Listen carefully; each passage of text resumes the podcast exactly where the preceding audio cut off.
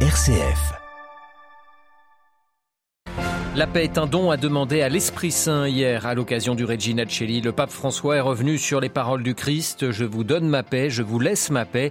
Le compte rendu détaillé au début de ce journal. Dans l'actualité internationale, une visite à haut risque pour la haut-commissaire aux droits de l'homme de l'ONU, Michel Bachelet, en Chine, dans la région du Xinjiang. Nous reviendrons également sur le voyage que vient d'effectuer le chef de la diplomatie du Saint-Siège en Ukraine, Monseigneur Gallagher. Et puis ce matin, dans notre dossier, retour sur la figure du juge antimafia Giovanni Falcone. Il y a 30 ans, il était tué dans un attentat en Sicile. Son héritage est toujours important dans la lutte contre le crime organisé. C'est ce que nous verrons à la fin de ce journal. Radio Vatican, le journal, Olivier Bonnel. Bonjour, plusieurs milliers de fidèles étaient réunis hier à midi place Saint-Pierre pour la prière du Regina Celli. Le pape François, à cette occasion, a médité les paroles du Christ Je vous laisse la paix, je vous donne ma paix, en invitant les chrétiens à ne pas se laisser gagner par l'agitation du quotidien et à demander le don de la paix à l'Esprit Saint. Claire Iobé. Lorsque le Christ fait ses adieux à ses disciples au cours de la dernière scène, ces paroles Je vous laisse la paix, je vous donne ma paix expriment affection et sérénité. Pourtant, observe François, Judas vient de quitter la table pour trahir le Christ, Pierre de son côté est sur le point de le renier, quant au reste des disciples, ils s'apprêtent tous à l'abandonner. Jésus remarque le Saint-Père est dans ce passage un exemple de paix dans l'agitation du quotidien. Son exemple nous apprend ainsi que nous ne pouvons pas donner la paix à ceux qui nous entourent si nous ne sommes pas intérieurement en paix. Les ultime ore di Gesù sono in effetti come l'essenza di tutta la sua vita.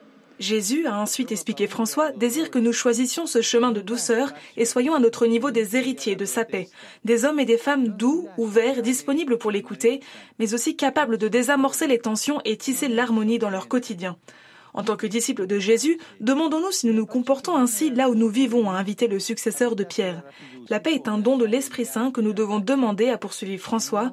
Cette présence de Dieu nous rappelle qu'à côté de nous se trouvent des frères et sœurs et non pas des adversaires.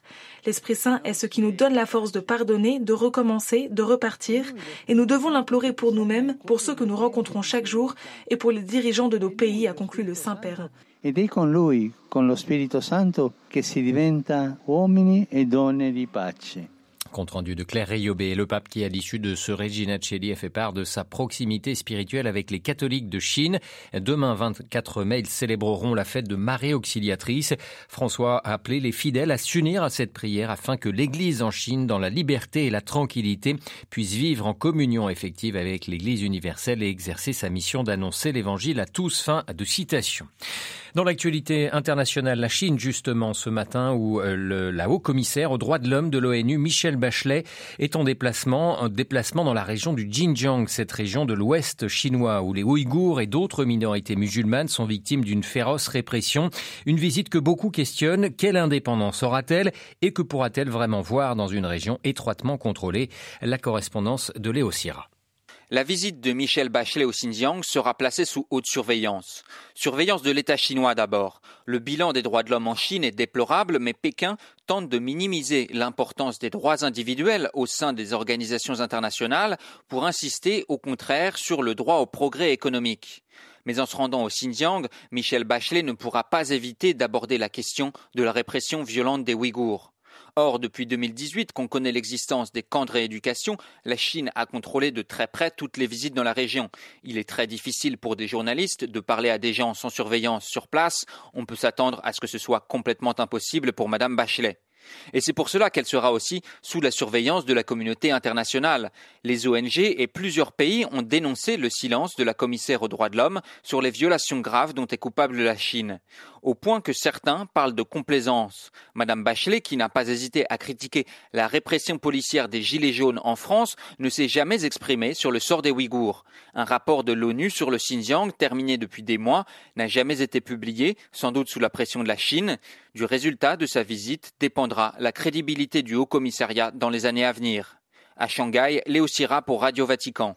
Le président américain Joe Biden a lui achevé hier une visite de trois jours en Corée du Sud, visite pendant laquelle il a annoncé un renforcement de l'alliance entre Washington et Séoul, dans un contexte d'inquiétude lié à une nouvelle provocation de la Corée du Nord, comme un test de missile balistique intercontinental ou un essai nucléaire. Le président américain et son homologue sud-coréen euh, ont notamment mis en avant l'élargissement de leur coopération militaire. Les détails à Séoul de Louis Palegiano. La visite du président américain Joe Biden en Corée du Sud a en particulier permis de souligner l'état de préparation des alliés face à la menace de la Corée du Nord, qui a mené depuis le début de l'année 16 séries de tirs de missiles.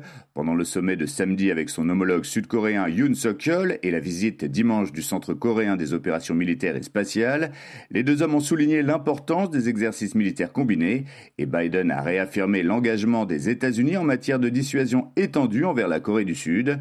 Sur le plan économique, le président américain a visité une usine de semi-conducteurs de Samsung Electronics, démontrant ainsi la volonté des deux nations à collaborer pour renforcer les chaînes d'approvisionnement dans ce secteur sous tension.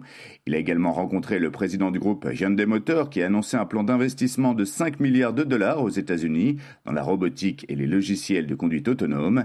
Biden s'est envolé hier après-midi pour le Japon, la seconde étape de sa tournée asiatique, où il doit rencontrer aujourd'hui à Tokyo le Premier ministre japonais Fumio Kishida et l'empereur Naruhito. Mardi, il participera à un sommet du Quad avec le Japon, l'Inde et l'Australie. Il s'agit d'une concertation diplomatique qui vise à faire contrepoids à l'influence croissante de la Chine en Asie-Pacifique. Séoul, Louis Paligiano pour Radio Vatican. Le nouveau Premier ministre travailliste australien Anthony Albanese a lui pris ses fonctions ce lundi. L'ancien chef de l'opposition a prêté serment à Canberra ce matin avant de s'envoler pour Tokyo. Anthony Albanese qui a promis que son pays adopterait des objectifs plus ambitieux dans la lutte contre le réchauffement climatique. Le président polonais Andrzej Duda en visite surprise hier à Kiev. Il a rencontré son homologue Volodymyr Zelensky et prononcé un discours devant le Parlement ukrainien. Andrzej Duda qui a rappelé son soutien à une adhésion euh, de l'Ukraine à l'Union européenne. Autre visite, celle que vient d'effectuer le chef de la diplomatie du Saint-Siège, monseigneur Paul Richard Gallagher, le secrétaire pour les relations avec les États du Saint-Siège, a expliqué avoir rencontré un peuple blessé mais courageux et a mis en garde contre une relance de la course aux armements. Jean-Charles Puzolu. Il est encore tôt pour parler de paix et de réconciliation, mais le dialogue reste la seule issue possible au conflit, estime Paul Richard Gallagher dans un entretien à Radio Vatican au terme de sa visite en Ukraine. Il y a de la place pour un engagement diplomatique, dit-il, et renouvelle la disponibilité du Saint-Siège et du pape pour œuvrer à la résolution du conflit. D'autant plus que tout au long de ces déplacements, les Ukrainiens rencontrés ont exprimé leur appréciation pour la sensibilité de François à leur souffrance. La visite a également été chargée en émotions lors des rencontres avec des familles traumatisées des enfants effrayés, ou encore cette rencontre avec un prêtre orthodoxe à Butcha qui lui raconte les jours terribles que la population a traversés et les cadavres qui jonchaient les rues. Nous avons besoin de la présence du Christ pour guérir ses blessures, dit l'archevêque. C'est le seul moyen de sécher les larmes de ce peuple, ajoute-t-il, en soulignant le caractère fondamental d'une forme d'unité entre les églises chrétiennes présentes en Ukraine et que chacun s'attache à travailler pour l'unité du pays en évitant toutes sortes de querelles, de rivalités et de rancœurs. Paul Richard Gallagher appelle aussi la communauté internationale à rester proche de l'Ukraine et des Ukrainiens. Jean-Charles Puzzolu est sur le terrain. L'Ukraine a admis ce matin que la situation dans le Donbass, où les forces russes concentrent leur offensive, était de plus en plus difficile. Toutes les forces russes sont concentrées dans les régions de Lugansk et Donetsk, a expliqué le gouverneur de Lugansk sur la messagerie Telegram ce matin. L'invasion de l'Ukraine par la Russie qui a poussé pour la première fois le nombre de personnes euh, déplacées dans le monde au-delà de la barre des 100 millions. C'est ce qu'annonce ce matin le Haut Commissariat aux réfugiés. le nombre de personnes contraintes de fuir les conflits n'a jamais été aussi haut, révèle l'agence onusienne. Une espoir, une lueur d'espoir dans le Caucase. Le Premier ministre arménien Nicole Pachinian et le, premier, le président azerbaïdjanais Ilham Aliyev se sont entretenus hier à Bruxelles. Ils ont convenu de faire avancer les discussions sur un traité de paix concernant le Nagorno-Karabakh. Cette région disputée entre les deux pays a provoqué une guerre de six semaines à l'été 2020. Les pourparlers sur ce traité de paix entre Arménie et Azerbaïdjan commenceront dans les prochaines semaines. C'est ce lundi que le nouvel archevêque de Paris, monseigneur Laurent Ulrich, sera officiellement installé à la tête du diocèse. À 16h, il présidera les vêpres sur le parvis de la cathédrale Notre-Dame. Une messe d'accueil sera ensuite célébrée dans l'église Saint-Sulpice à Paris.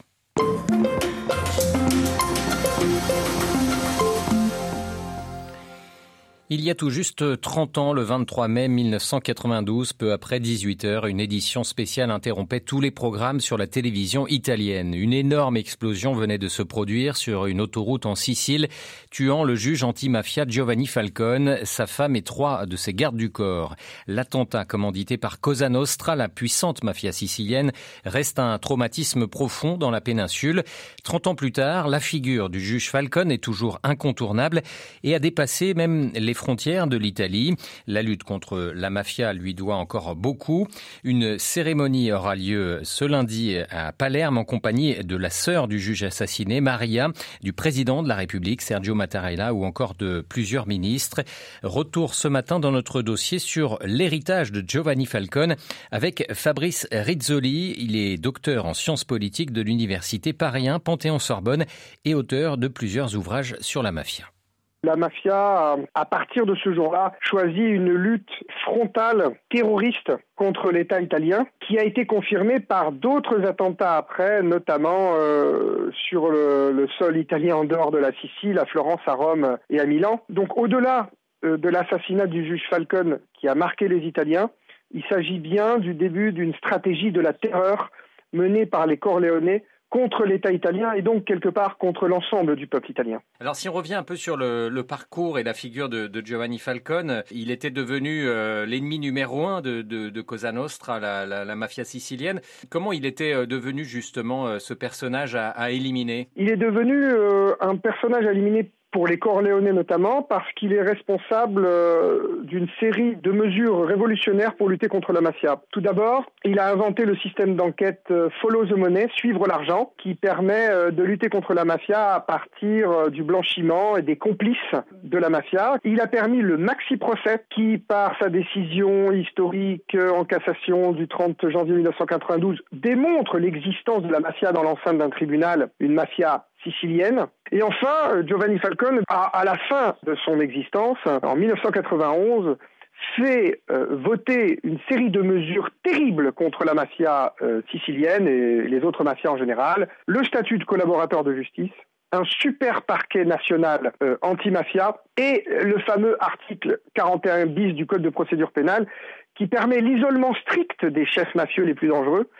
Et cet article du Code de procédure pénale conduit à la collaboration avec la justice, incite les mafieux à collaborer avec la justice. Pour cela, Totorina avait décidé la mort du juge Falcone. On peut dire qu'il y a un avant et un après Falcone euh, dans la manière dont il a imposé justement euh, de manière institutionnelle cette lutte anti-mafia Il y a un avant et un après juge Falcone dans sa manière de faire les enquêtes, même si il n'a pas tout inventé et il n'était pas seul, c'est important de le dire.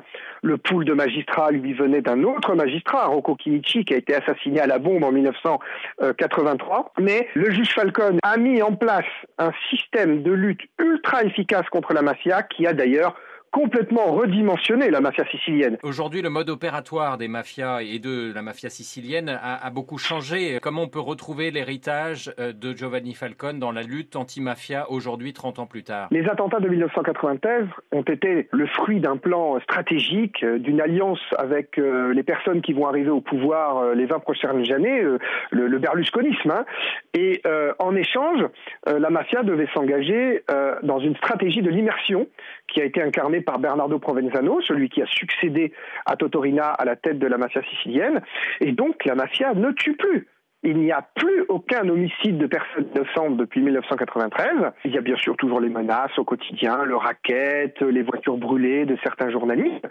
Mais la mafia ne tue plus. En revanche, c'est très certainement dû aussi à l'intervention de l'État et aux outils de Giovanni Falcone et de ses collègues, puisque par exemple aujourd'hui on confisque les biens de la mafia, on permet aux mafieux de devenir des collaborateurs de justice.